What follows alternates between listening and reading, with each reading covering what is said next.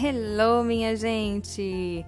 Bem-vindos à leitura de A Arte de Viver, o manual clássico da virtude, felicidade e sabedoria.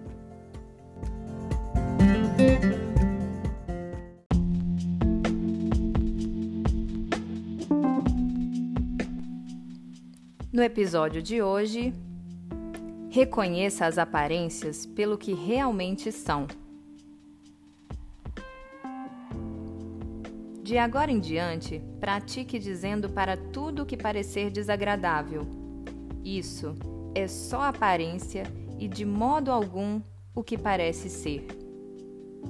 E então, examine cuidadosamente a questão de acordo com os princípios que acabamos de considerar.